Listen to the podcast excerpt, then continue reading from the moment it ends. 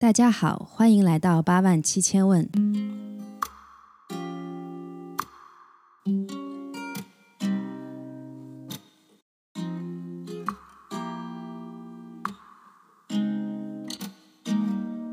这是一档与大家一起探索命理学的节目。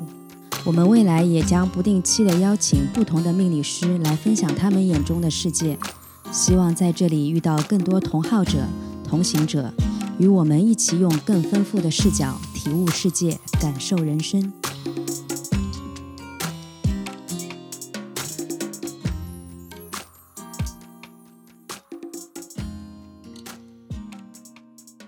大家好，我是水水，欢迎回来八万七千问。嗯，那么话接上一期啊，因为上一次我们跟吴伟老师聊了很久，所以呢就把这个节目剪成了上下两期。那今天我们要聊的是命理学对于我们这些普通人来说，它到底能起到什么作用？还有就是，如果我想学习的话，那我要通过什么样的途径、好的途径去学习这一门学术呢？那对于很多小伙伴小伙伴来说，可能并不想深究这门学问，但是呢又非常好奇，也抱着一些猎奇的心理。那这里就想问问吴伟老师。对于我们普通人来说，命理学在生活中到底能起到什么作用呢？那个，我们水水提了一个很棒的，或者说是一个很普遍性的一个问题。嗯啊，那么这里面分两个层面来跟大家做一个描述啊。首先，从学术的角度讲啊，命理学是一门学。对啊，那我们把学跟术还得要分开。嗯啊，那首先是叫做学命理学，它不是术啊。那么我又告诉大家，它又是术啊，这个蛮绕的。对对。那那么为什么会这样讲呢？因为会剖析的比较清楚一点，让大家在感知上或者认知上有这么一种认识啊。嗯。那么为什么叫它术？因为在我眼里。命理学，命理学作为数字用，啊，数的用法来讲，它就是一个行业，对，它就是一个行业啊。那么这个我们得稍微从啊学理上往前给大家推一点啊。嗯。那么这个世界我们谈生意啊，啊，那么在中国传统文化当中，我们对生意人的看法有时候比较的。低啊，那或者说我们在古代一直讲啊，那么一直在讲说是呃，如果是商人啊，那他是排在也是九流啊，对，那么士农工商，商排在最后。那其实这是大家对商业的一种误解，嗯啊。那么什么是商人？那我们得回过来看看西方对于商人的一个定义啊。那么大家也知道，我们走了很长的封建社会的这样的一个社会雏形，嗯，我们对商人是有误解的，甚至于说我们没有更多的去理解它的本身的存在。那么在《资本论》上啊，那么这个是商业，我们也称之为叫商业经典，嗯，那么在这个上面对生意是有一个明确的阐述，叫人和人产交往。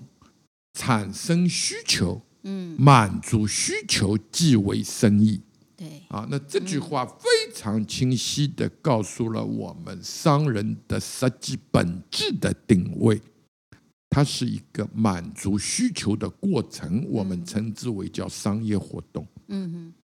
那么在人性漫长的这么一个历史过程当中，最早的生意。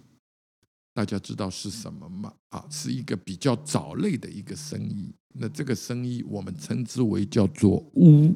那由巫延伸出叫巫医啊。最初时我们没有定向一个叫做医生，这是一个人类人和人交往产生出的第一个需求。所谓巫，那我们大家对一些大自然的所谓的不确定啊，那我们会问。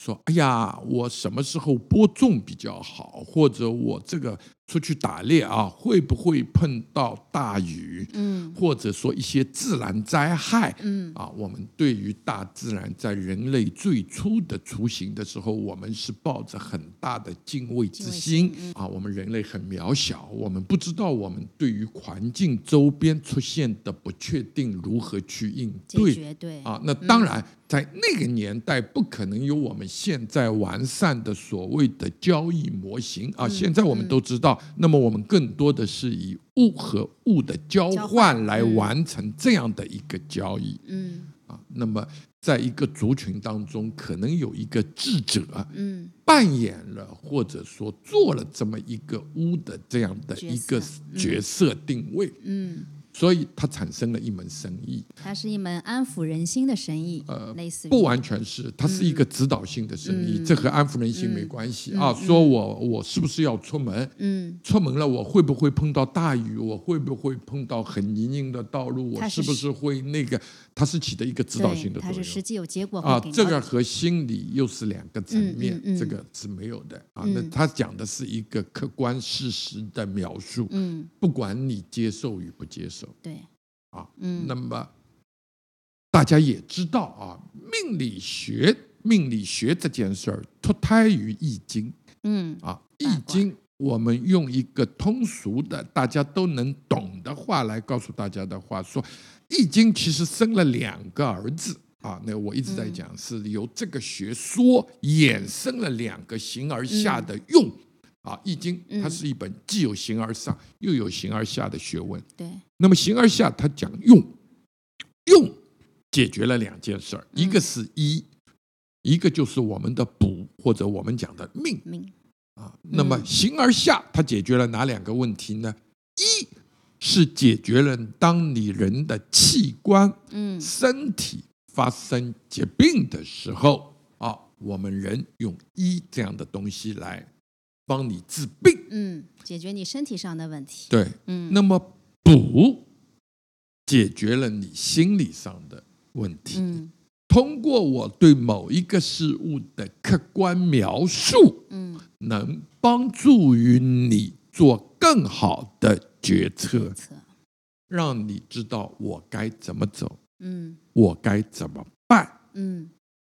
那么余下，因为在那个我们所谓的呃清朝也好，我们讲命理最顶峰的时候，我们没有一个所谓叫做对标的行业。对。啊，我们把这一块都归纳在啊那个一里面去了。嗯。啊。那么当下谈这个问题，我觉得正是时候。嗯正是时候，因为我们当下也会去对标很多所谓叫做对标的一个产物啊。既然讲它是生意，嗯它存在了几千年，在我们民俗当中对起到了绝大的、极大的一个作用嗯啊，甚至于我们到时候聊天的时候啊，都会讲说，一开始这个学问用于啊所谓跟政治结合啊，所谓跟那个国家的兴旺啊、嗯。啊，在古代甚至于有这么一个官位的嗯存在啊，就是我们大现在所知的叫青天监。四。天监青天监啊嗯对。那么有这样的一个职位的存在，那么这只是它应用的不同场景而已，区分了嗯。啊。那么对于老百姓来讲，说我们也会碰到所谓啊没落的文人嗯啊，那么他不能在为国效力的时候嗯啊，作为他一种谋生的手段，嗯来为老百姓做一些答疑解惑。嗯那么当然，如果再细分下去，说答疑解惑的内容，无非于在我们日常生活当中都会碰到的对啊。嗯那么我娶个太太，我是不是合适 啊？我们在古代讲叫合婚，嗯对吧？嗯那么或者说我是不是适合这个人适合去走仕仕途途啊？嗯我是不是要去考功名？嗯或者是说，哎，我是不是做个商人啊，嗯求个财？嗯我是不是能做到富甲一方，甚至于对吗？啊嗯，那还是说我就是一个中等的这么一个有点钱的啊，我们在古代叫员外，对吧？那么那么我是不是能够快乐的过日子，对吧？嗯对，或者说再延伸下去讲，说我能不能有一些贤孙，对吧？我的嗯孩子怎么样？对对啊对，啊那么诸如此类啊嗯。那么嗯在人人的生活的过程当中，我们每一个人，不管在任何阶层，都有他的特定的困惑点。嗯啊，不是说人分了阶层啊，我我们现在比较比较统一的思想当中会有说，好像我有钱了就没啥烦恼了，嗯。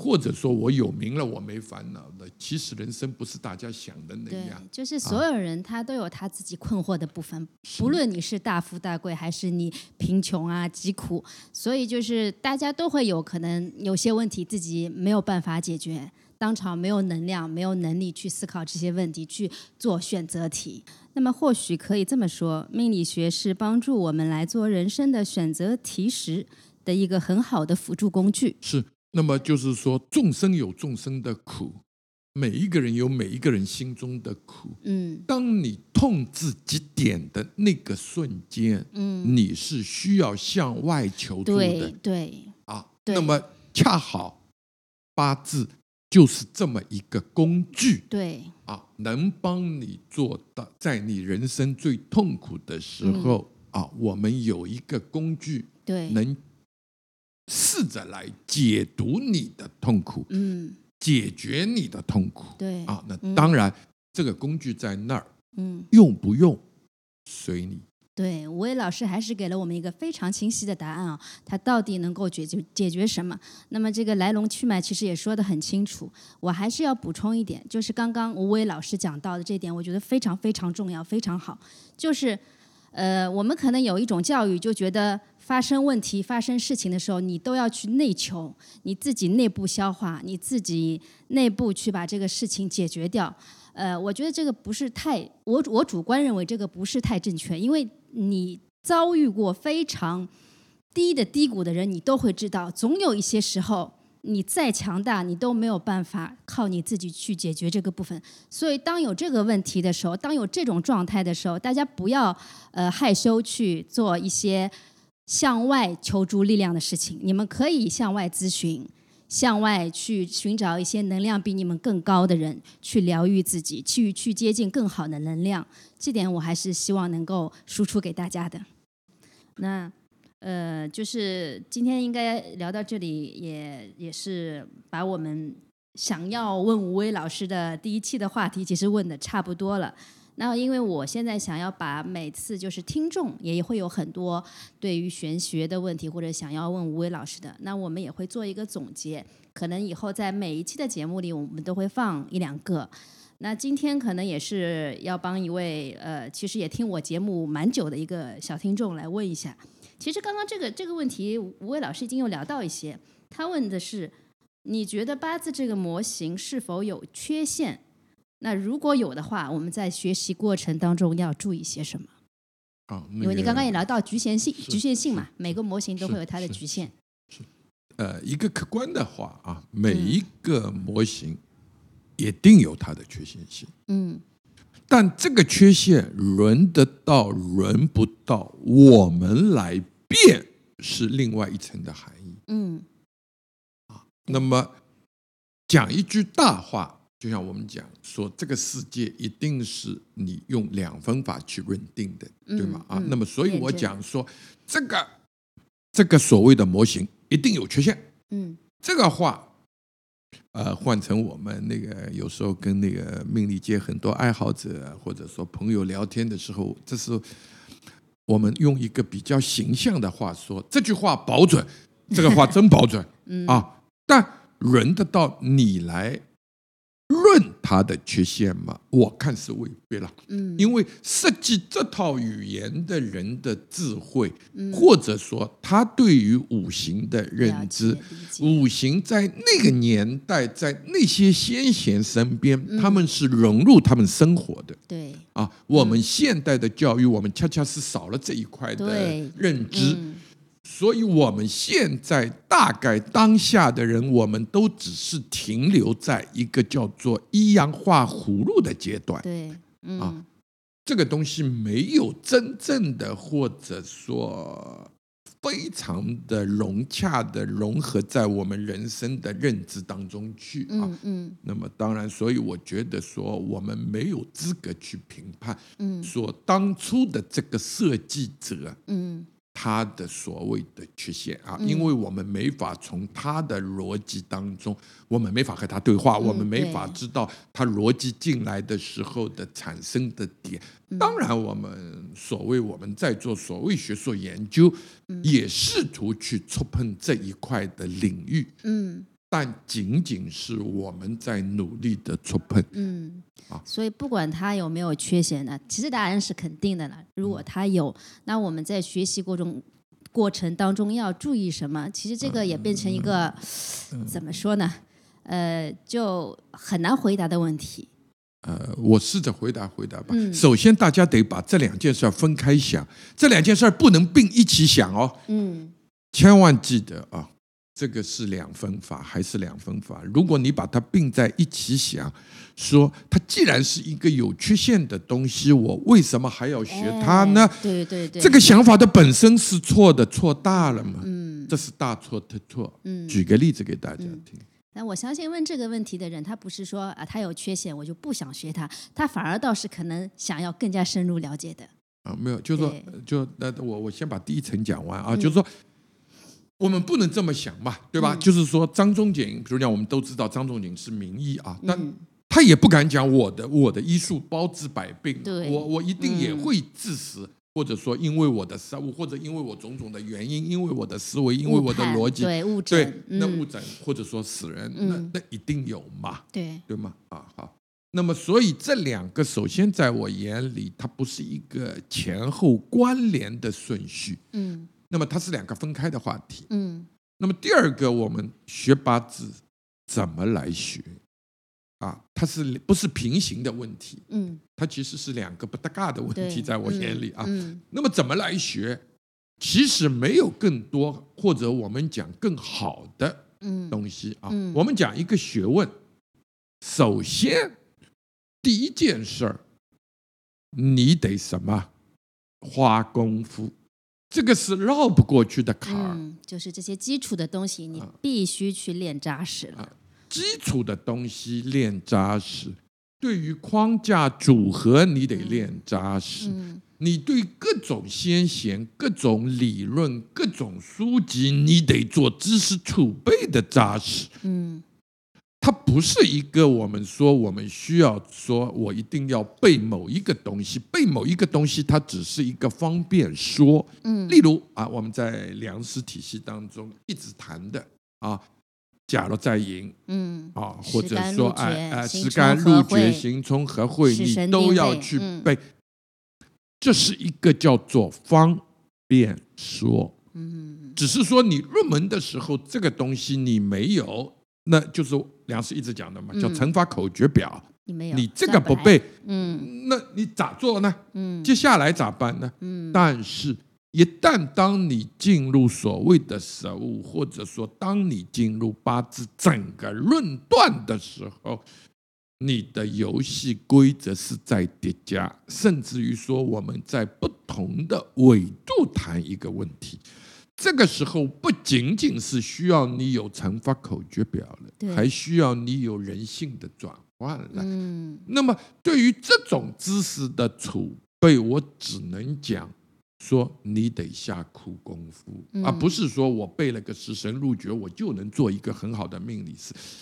那只能代表你刚入门对，你的角度还不够多。啊，你你刚入门，嗯仅此而已。嗯那么对于储备来讲，对于思索来讲，我大概只能给大家划一个，还是用两分法来解释，可能更清晰啊。嗯一个是我们讲的是叫做术的一个基本功，这个是大家必须要具备的啊。对就像刚刚嗯水姐介绍的，嗯若干视觉、形状、还会诸如此类。第二件事情就是我们讨论的叫技法，嗯啊大家可以想象成我们在讲的说武学啊，这个有时候啊，我觉得用这个东西来比喻这门学问它有很接近的地方。嗯，就比如讲说，我要考虑说我到底是出拳打你，还是用脚来踢你一下啊，嗯或者说我用什么招式嗯啊招式来解决这个问题？嗯那它仅仅是招式。那还有另外一个问题，就是我一直把它举例子一个不太恰当的一个例子，但总算给它起了个名字吧，嗯。叫心法。啊，心法。法类似于你可以想象成说所谓的我们讲武侠当中的内功。嗯。啊，同样的一拳，你不会幼稚的以为你的一拳和泰森的一拳 是一样的一拳，嗯。这个差异大了去了。嗯。啊，所以说啊，还有所谓第二层的转换。嗯。啊。那么这个心法，如果我们更具象的去描述它，那它就是人性，嗯，它就是人性。对，啊。就是因为我们是讨论这个学说，是讨论人的结果的，对，那人性叠加进来，它嗯。也定是一个所谓我刚刚讲的保准的这么一个维度。嗯啊，那么因为有了不同的人性，我们产生了不同的结果，也就是水姐刚才很好奇的一直在嗯追问的那个因、啊，那个因，其实因即人性了，啊，因即是人心。好像一下子豁然开朗了。毕竟我是商官，可能我对一些东西的呃源头、逻辑、因，我都是比较感兴趣的。特别是我在学这门东西的时候。那我们今天嗯，就不要把这个话题聊得太深了，因为以后的节目里有的是机会让丙武呃让吴威老师去帮我们聊聊这个他理解的这个心法，所谓的人性。这个其实是我最感兴趣，或者说。呃，在八字的学习过程当中，这个应该是我觉得最精彩的部分。好，刚刚因为我们谈到了那个八字模型的这个缺陷的问题啊，那这个也不是我们可以去去评论的。那我就是深度的拆解一下这这位听众的需求，他可能真正想要知道的是，我怎么去学习命理，通过什么样的途径，什么样的方法。那我可以通过我自己的一些学习经历来分享一下这个我的观点。我当时其实也是看了许多乱七八糟的命理书，那当时就是很混乱的一个状态，可能学习了一点五行，学习了一点易经，呃，东东东一东一坨西一坨，但是我脑子里是混乱的，我没有架构，没有体系。直到有一天，我听到了一个视频，然后我了解到梁湘润大师的书，我就去了解，然后我去买，我去读。那从第一本书开始读，我也可以在这里跟大家说一下，第一本我读的书叫《子平基础概要》。从那个时候开始，我突然觉得，哦，原来命理是这样学的，就是他给到了一个比较明确的路径，他会告诉我一些方法，然后需要去背一些什么基础知识，就是有了一个简单的框架和体系。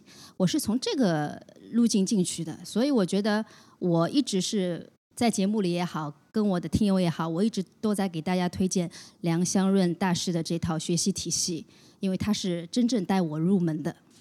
那这个可能是我自己的一些体验。那我们在这边，呃，帮其他听友问问吴伟老师，能不能推荐一个就是你觉得的比较正确的、比较好入门的一个学习途径或者方式或者方法？那么，首先我们先从几个点来谈这样的一个学习方法论啊。那么第一个大家也都知道啊，那么我和水姐的那个结缘是我的一次公开课，嗯啊，那么这个公开课呢是为了纪念我们梁湘润大师啊逝世逝世嗯啊是那个十十周周年嗯啊，我把这么一天啊这么一个殊胜的一个日子。拿来啊、完成我的那个师祖的一个遗愿啊。作为梁湘润大师，我的师祖，他很希望说把这样的一门学问去公开化嗯啊，或者说叫做透明化，嗯让更多的人去亲近我们所谓的中华民族的一个所谓国学对啊。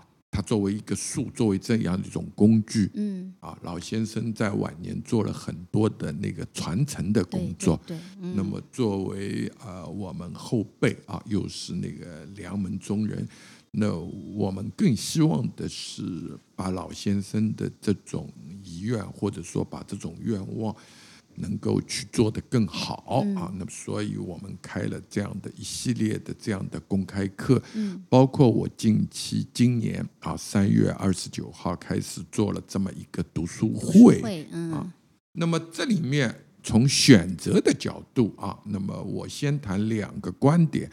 第一种是说，呃，我觉得它也没有什么叫做好坏，或者说怎么样。嗯首先，你进门啊，嗯那么你你具备五行的常识，嗯不管你跟哪个老师学，嗯或者说你跟谁在在进行这样的一个所谓我们叫扫盲啊，那么嗯这个阶段，我觉得也不一定说。你说一定是张三好，或者李四好，嗯或者我们呃作为一个梁门的人，我说我好，这个也有王婆卖瓜的那个这个嫌疑嗯啊。那么这个我觉得说，其实进来你怎么进，这个是看你跟这个老师是不是投缘对缘啊。分，嗯那这个之外，我很强调的是另外一个逻辑，嗯就是你要学这门东西，你的目的何在？啊嗯，这个是我再三跟所有的朋友在讲的这个话啊，嗯。你要清楚你的目的，你是要从业，还是说你只是想作为一种学术的研究，嗯。或者在拆分，你说我只是个爱好者嗯嗯啊，嗯想当他玩玩，嗯。那么这个三种不同的目的，会给你的学习带来不一样的途径啊那这是第一个层次的，哎，对，嗯这是第一个层次要谈的问题。第二个谈的层次，那就相对更简单啊。那么你要学一样东西，那你一定先得去听一听这个老师在说什么。对，这个是很重点啊嗯，不是说我们光讲一个 title 啊，现在讲的我一直讲这个叫名片 啊，我讲我是谁谁谁，其实我是谁谁谁不重要，嗯。重要的是你想要什么，嗯。更重要的是说你得多花几次去了解这个老师，你才可以辨别嘛，对对这个老师嗯。能不能做你的老师，嗯。他能不能给你做更多的答疑解惑。嗯。啊，有时候在群里，我常常跟大家开玩笑啊，说其实我也我一直觉得我也不配叫老师啊，只是老不是要做到完全的答疑解惑。老师。谦虚了，嗯嗯。嗯，做无一无做很多的答疑解惑呢，我们必须在一个同频的基础上，嗯可能我们会做得更更清楚啊嗯，要不然真的不可能。第二个事情要解答的是说，啊，那么你也得看说我们为什么要学良派啊嗯？那我不能给你一个你的答案，但我可以讲我的答案。嗯我眼中的良师，我眼中的良门。良师，因为他的经历的传奇啊，因为他本身是一个宗教界的人士，嗯，自己在年晚年又做了很多的实修嗯啊。那么，这个人他所有阐述的所谓的观点啊，包括啊，对，又漏了一个啊，就嗯包括梁师在四十几岁以后啊，担任了台湾所谓叫做命理协会，或者我们讲武术协会的会长。对，生平里写到的，那么在这样的一个人物里面，他对于武术，对于这个行业，嗯他有了一个更深的认知嗯啊。那因为他的这个所谓的行业背景，造成了他有很多的机缘，嗯，能够和各路的命理相关的人员有更多的接触，嗯。有更多的了解。嗯。啊。那这当然里面包括了我们讲卜卦也好，讲道的一些法术也好，甚至于我们在讲风水也好啊，那么各路人马在他的那个所谓的协会当中，他们有了更多的那种交流集结。嗯，所以从粮食本身的角度出发，大家要有个清晰的认知。嗯，它一定是从行业本身来看待命理学的啊。它跟我们想象当中的不是说是为了论命而论命，或者说为了学说而论命。它其实两者都兼顾了啊，它完全兼顾。对，完全那它第一，它完全兼顾了；第二，因为它有实修，嗯，所以它具备了第三个层面，叫做形而上的哲学的层面、宗教的层面对的介入。嗯，那么它更多。老先生更多具有一种对人世间的悲悯。啊，这是因为他是佛教徒出身，他也是个大宗教家啊。他包括说，呃，编参与编辑了很多佛家经典的这么一个东西啊，他他也是出了很多。那么他当然他本身还有一个功能，他是一个术数方面的作家。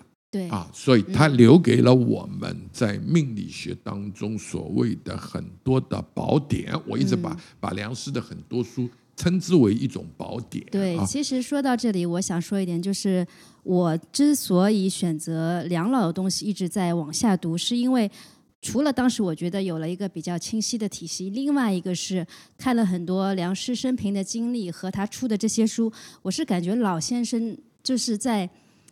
特别在他去世前几年晚年的时候，他在努力，非常就是极尽全力的想要把这些知识教给你们，所以我是产生了一种非常敬畏的心理。我觉得能够这样毫无保留的去把这些知识都传，想要传承给后人的是非常非常值得敬畏的一件事情。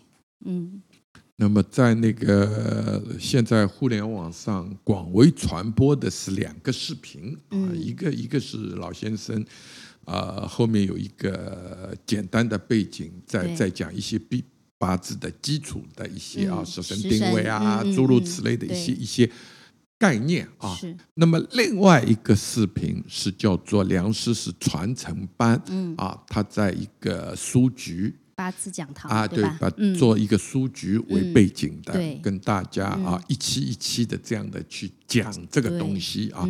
那么这是两个范畴的一个所谓我们讲，如果说把学学问体系去区分开来的话，它其实是不一样的课。对啊，完全不一样的课。那我相信很多听友可能入门都是按这个来的啊。嗯嗯。那当然，我也是按这个走的啊，我也是这么入门的。其实跟大家是一样啦。嗯。那么在这样的一些课程当中，老先生自己不停的在表达着他自己对于啊命理命理这件事儿，他拆分了不同的角。度拆分了不同的解读。啊，那这个，而且最让我感动的是，老先生知道啊，这样的一个视频或者他的很多书都有盗版的产生。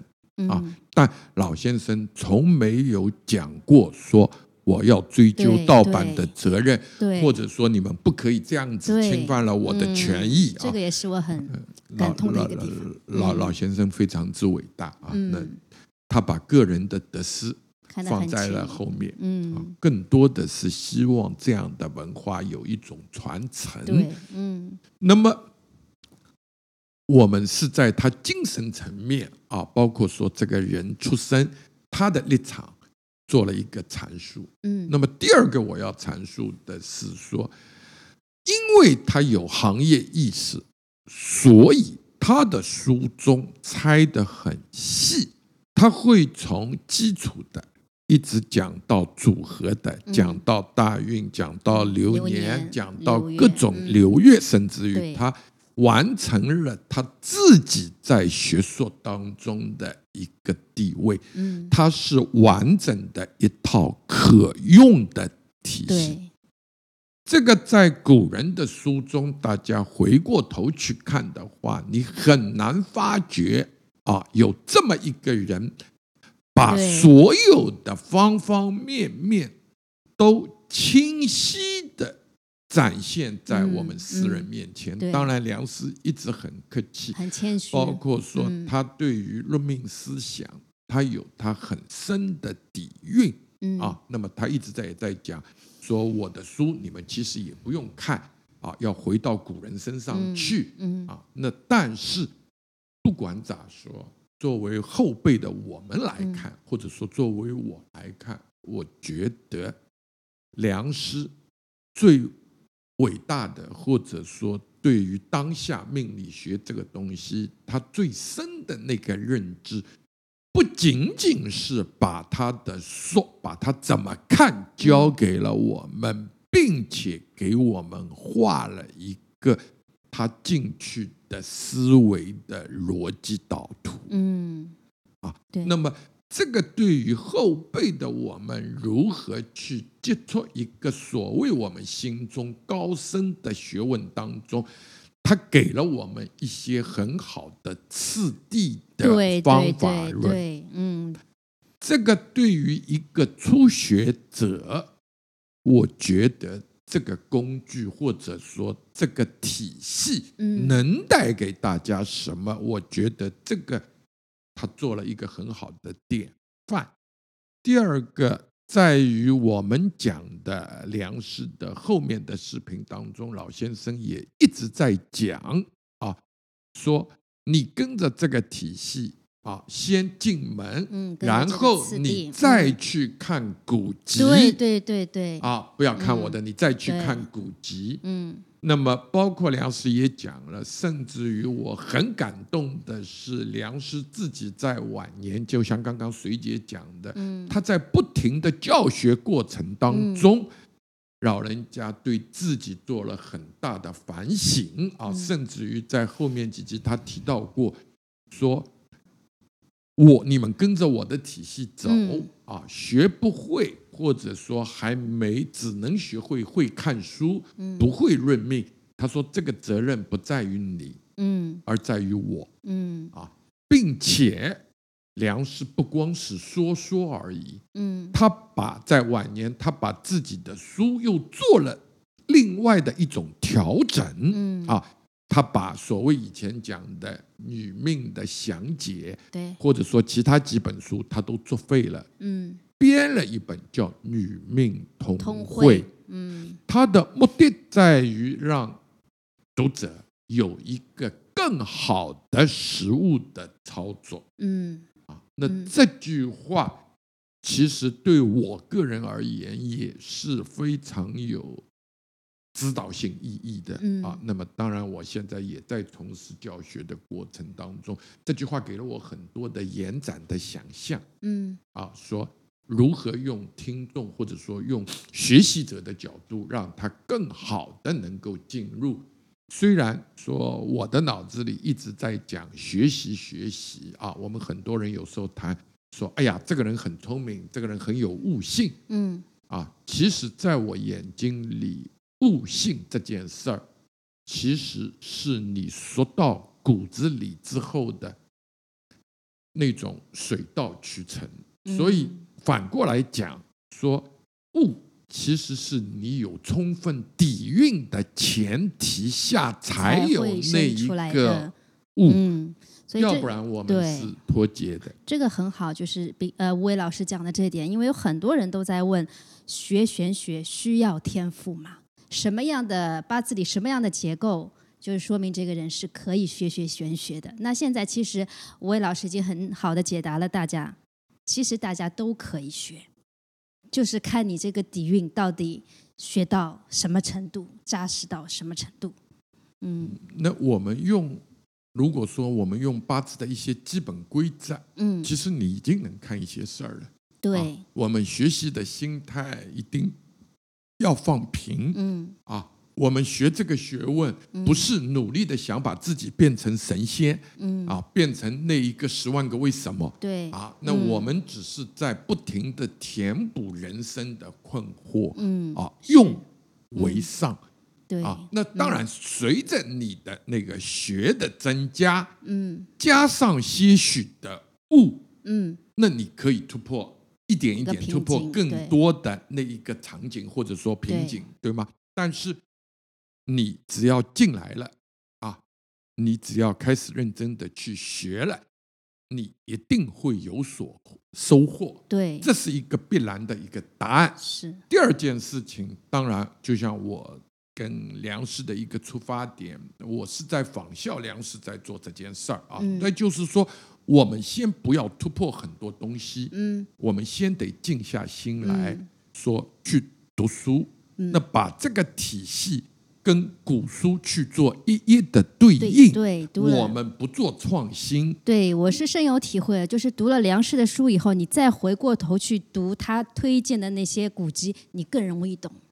嗯，那么我们不做所谓的创新，嗯。我们先依样画葫芦，对因为我们都是孩子，在这门学问面前啊，不管嗯。研究的多深，我一直讲，我们都是孩子，我们都在牙牙学语，嗯。我们都在一样画葫芦。嗯。那第一步不是突破，嗯。第一步一定是你对它要有清晰的认知、嗯，啊。那我们先一样先画下来，，嗯。那么，所以啊，那么根据这样的一个所谓的指导思想，嗯所以我们今年开设了所谓的读书班嗯啊。读书班的目的在于让大家静下心来啊，不在一个浮躁的环境下面，认真的去对待这个学问。好好的去读一读书本。对，就是嗯说、这个东西你没看过，我们都没办法去评论它，这是一种不负责任的行为。对，就是你刚刚说的迷信，对吧？是，那我们必须是静下心来。那么，梁师在长期的教学过程当中，也一直碰到的一些困惑，或者说碰到的一些回答，我在这里也能跟大家分享啊。嗯那么，梁师也说了，很多人一学命理就会问有没有更简单的方法啊？啊，有没有更快的途径啊？对诸如此类啊。有没有不看书就能学的方法？经常遇到，也经对，常遇到那。那那嗯梁师也在那个他的视频当中，其实也给了大家一个很明确的答案啊。嗯那这个是不现实的，嗯，这个也是不可能的。就是我们必须，你如果真的想学这门学问，无论你是想了解自己，单纯的想了解自己也好，想要帮周围人看也好，想从业也好，无论如何，第一步你要静下来看书。其实这个方法已经给到大家了。是的。那么，同时也欢迎大家关注我们的读书会啊，让我们一起来读书。那么，当然，我在这个读书的过程当中，我也会给大家在所谓我们讲技法也好啊，我会给大家一些指导，帮助大家怎么去理解。嗯那么，因为这门学问啊、我们当中有很长的一个脱节啊，因为我们小时候受的教育也不是嗯，从甲乙丙丁对子午卯酉开始的，语境语境不一样，语境已经完全不一样啊。那么，这也是一个作为教学来讲，我一直觉得这是一个我们的缺陷，但也是我们的优势嗯啊。这个话怎么理解？很简单，因为我也是从爱好者过来的。嗯你所有的疑问，在我进门的当初有过都有过，嗯只是说可能我比大家先走了那么一步，嗯，仅此而已。但这个经验对我们来说也是非常重要的。就很好的一个经验分享，要不然可能我们有的时候，就像我说，我有了一定的体系，但是我还是觉得我哪里歪掉了，可能就是需要这些经验的分享，然后你慢慢再找到自己正规的一个途径。对，非常感谢吴伟老师给我们这些解答。那我这里自作主张的帮吴伟老师插播一个广告啊，他因为现在正好在做梁湘润大师书籍的呃一些精读的读书会。如果大家感兴趣的话，可以去关注吴伟老师的公众号，叫做“问补堂”，里面都有介绍的。那好，我们今天的节目就到这里结束了。嗯，也希望小伙伴们依然如故。如果有什么想说的、想问的，都在我们的评论区里面，我们一定会去看的。好，那就大家再见。知之为知之，在乎不在乎，知人何其者？孔老夫子也。知之为不知，在在不在乎？知恩和记者寒山之师也不知为之之不在乎在乎。知恩和记者欺人是也